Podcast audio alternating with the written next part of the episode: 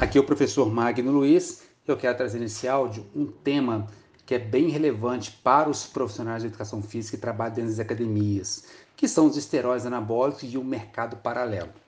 Então, o que, que acontece, na verdade, quando a gente trabalha a questão do treinamento da musculação e acerca do, dos hormônios?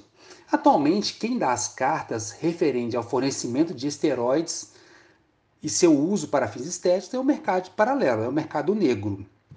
Muitos fármacos são produzidos em laboratórios que operam em caráter clandestino, ou seja, não são licenciados, não sofrem nenhuma regulação, não sofrem regulamentação, fiscalização de algum órgão de saúde. E esses produtos, quando são manuseados, em geral, não estão disponíveis para, para venda no mercado correto, no mercado lícito, ou seja, aquelas prescrições que vêm dos médicos, tá? Que vêm da indústria farmacêutica. E eles acabam sendo vendidos para sua maioria para atletas de fisiculturismo, pessoas que da maromba das academias. Então, esses produtos que vêm do mercado clandestino acabam atingindo mais a, a, as pessoas que estão nas academias, até mesmo porque questão de custo.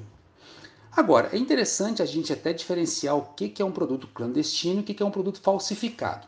Por exemplo, o produto clandestino ele é uma cópia do produto verdadeiro, que em geral apresenta a dose e composição bem idêntica ao original. É como se fosse uma alternativa para o consumidor, para pagar um valor mais barato e ter um acesso mais fácil. O produto falsificado tem como objetivo o lucro, independente da qualidade da substância presente, da dosagem, se tem mistura de outras substâncias.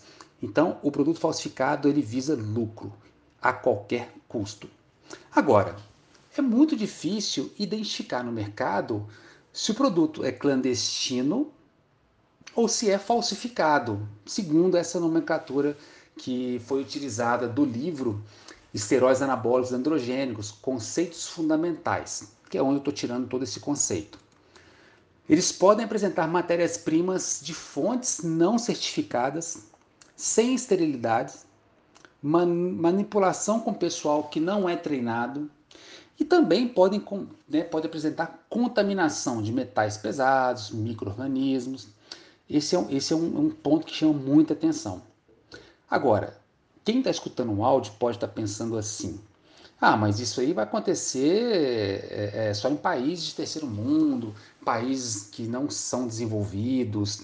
Nesse mesmo livro, traz uma tabela, aponta um, um, um, uns dados bem interessantes, que países da Europa também podem apresentar, como foi apresentado, dados alarmantes de falsificação.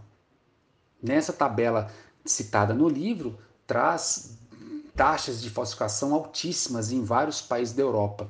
Então não é só país segundo subdesenvolvido, país de terceiro mundo, tá ok?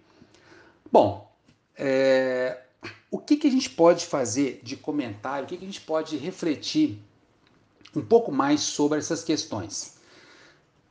É muito comum o praticante de musculação usar o esteroide de um colega, de um amigo que vende, sabe lá de onde que foi foi é, comprado, sabe de lá de onde que veio essa matéria-prima. Então pode ser ele clandestino, que parece muito com original.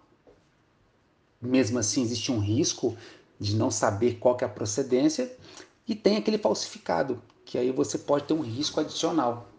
Você pode pagar barato e pode ter um, um, um comprometimento de saúde muito sério. Esse é o grande problema do mundo das academias quando fala-se em hormônios. O ideal seria comprar produtos de fontes seguras, que sejam de fabricantes da indústria farmacêutica e de preferência que tenha alguma prescrição.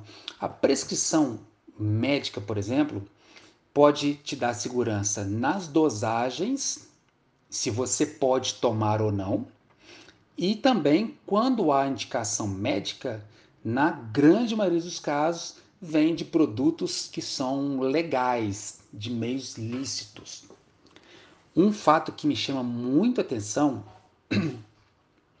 é no meio das academias que tem muito marombeiro, academia que tem muito fisiculturista, que aí esses produtos rodam entre eles de uma maneira amigável. Pontuando mais uma vez, sabe de lá de qual que é a procedência.